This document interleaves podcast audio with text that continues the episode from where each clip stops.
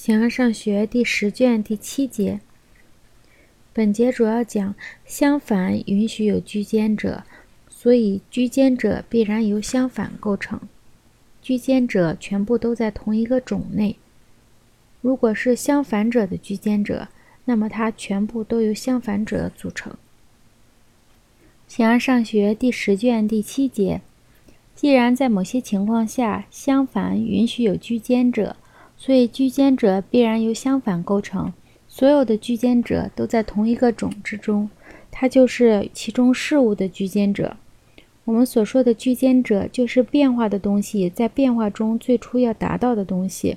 例如，最高音逐渐的变为最低音，首先要达到中音。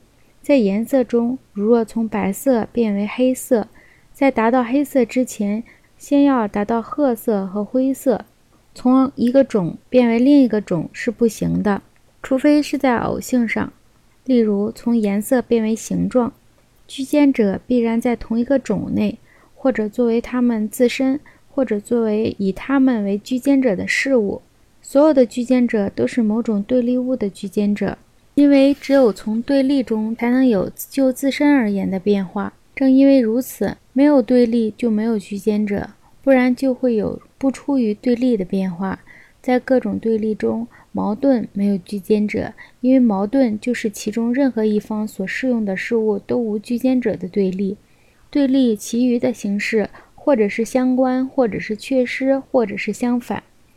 凡是并非相对而相关的东西都没有居间者，其原理是不在同一个种之中。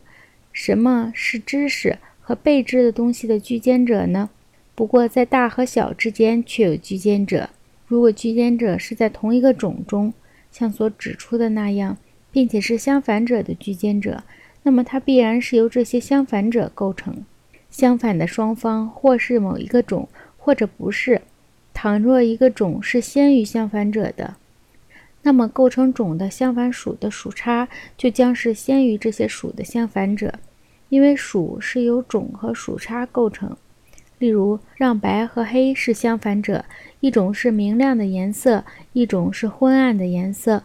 那么，明亮和昏暗就是属差，它们的互相反对是在先的。不过，有相反属差的属更是相反者，而其他属，也就是居间者，则由这样的种和属构成。例如，在白和黑之间的那些颜色都是居间者，它们都要从这个种，这就是颜色。和某些属差来描述，这些属差都不是最初的相反，若不然，每个东西都将不是白的，就是黑的了。所以它们是不同的，而是将最初属差的居间者。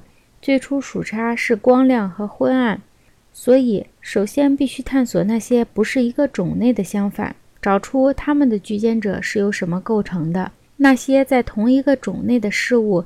必须由不由种组成的东西所组成，或者不是组合而成。那些相反者是不互相组成的，所以是本源。居间者或者全部都是组合而成，或者都不是。从相反某物生成，因为变化在变为相反者之前，就要先变为这东西。它对于相反的双方，将要既少一些又多一些。这东西就是相反双方的居间者，所以其他的居间者全都是组合而成的。因为那种多于一物又少于他物的东西都是合成的。由于它相对于其被说是大于和小于的相反者合成的，既然相反者没有其他现在的共同的种，居间者全部都要由相反者构成。所以，那些在下的，不论是相反者还是居间者，都要由最初的相反者构成。现在已经明白了，居间者全部都在同一个种内，是相反者的居间者，全部都是由相反者组成。